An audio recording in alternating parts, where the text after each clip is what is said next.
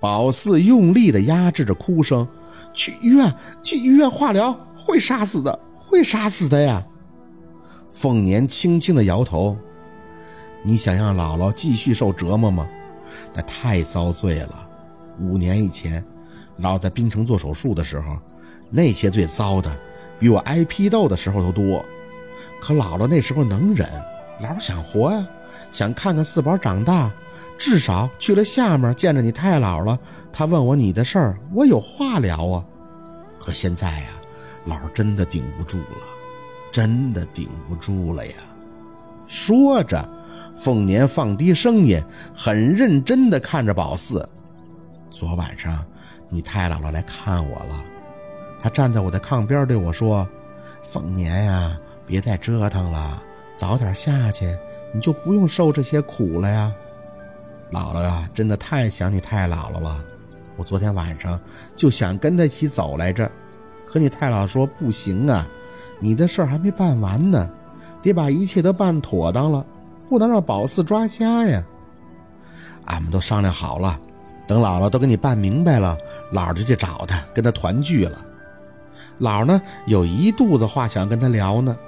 要是你太姥这她走，你哭了，肯定得跟我炫耀。说你还是跟他关系好的，对不？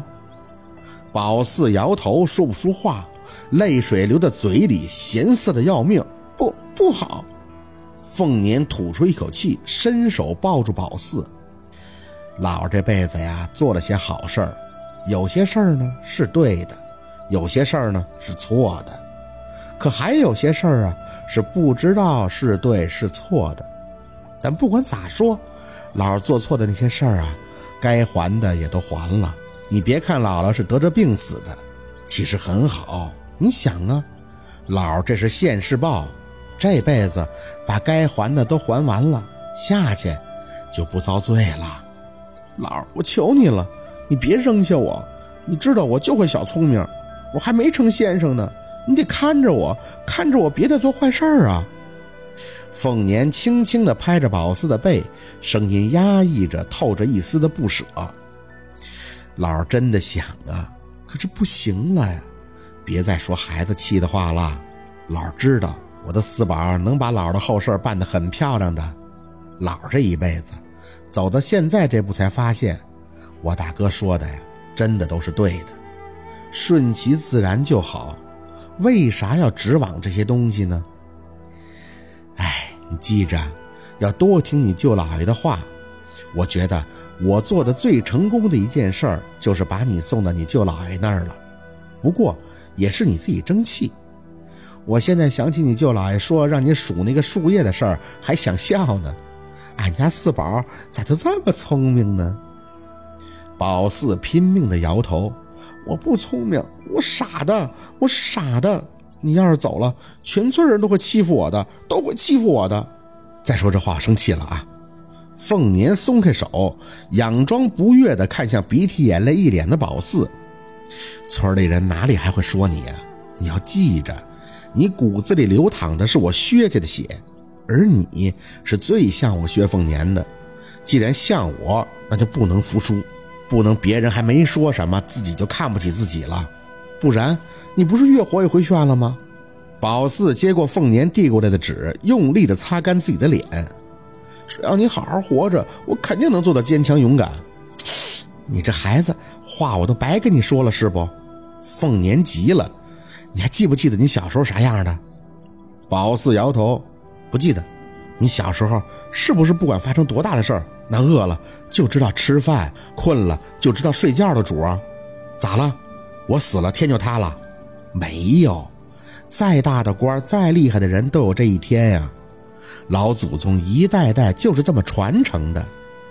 我告诉你啊，你要是敢这么给我一蹶不振，我死了我都不能瞑目。凤年气得胸口直喘。我也想等等，最起码等你中考完事儿。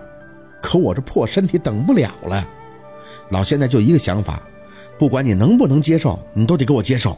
该吃吃，该喝喝，该学习学习。要是敢在姥姥走了以后寻死觅活的，姥姥在梦里头打你嘴巴子，听见没有？宝四瘪着嘴，用力的抿唇，可还是不想点头。哑巴了？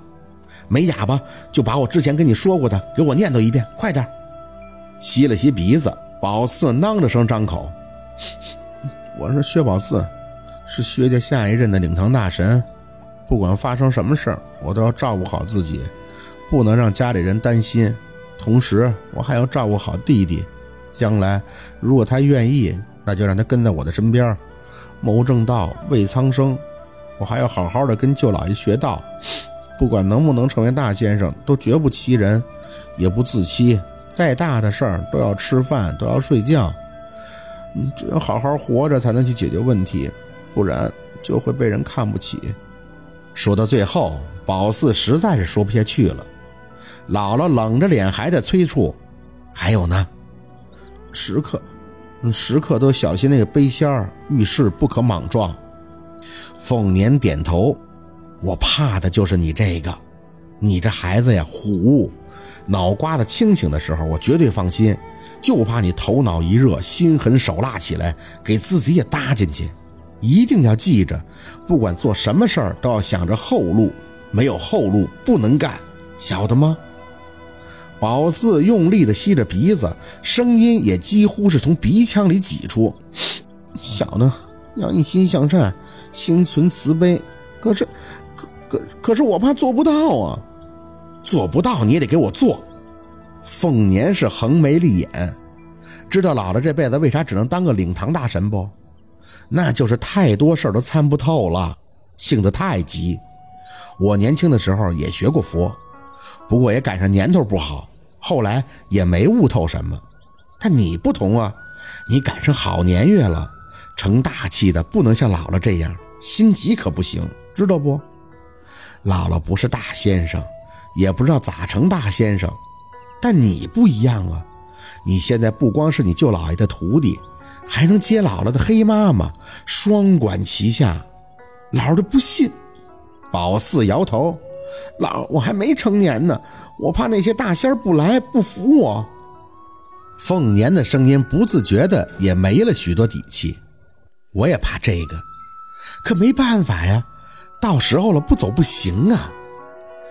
没事老就拼着一口气等，等他们啥时候来，老啥时候走，不然老死也不会闭眼的。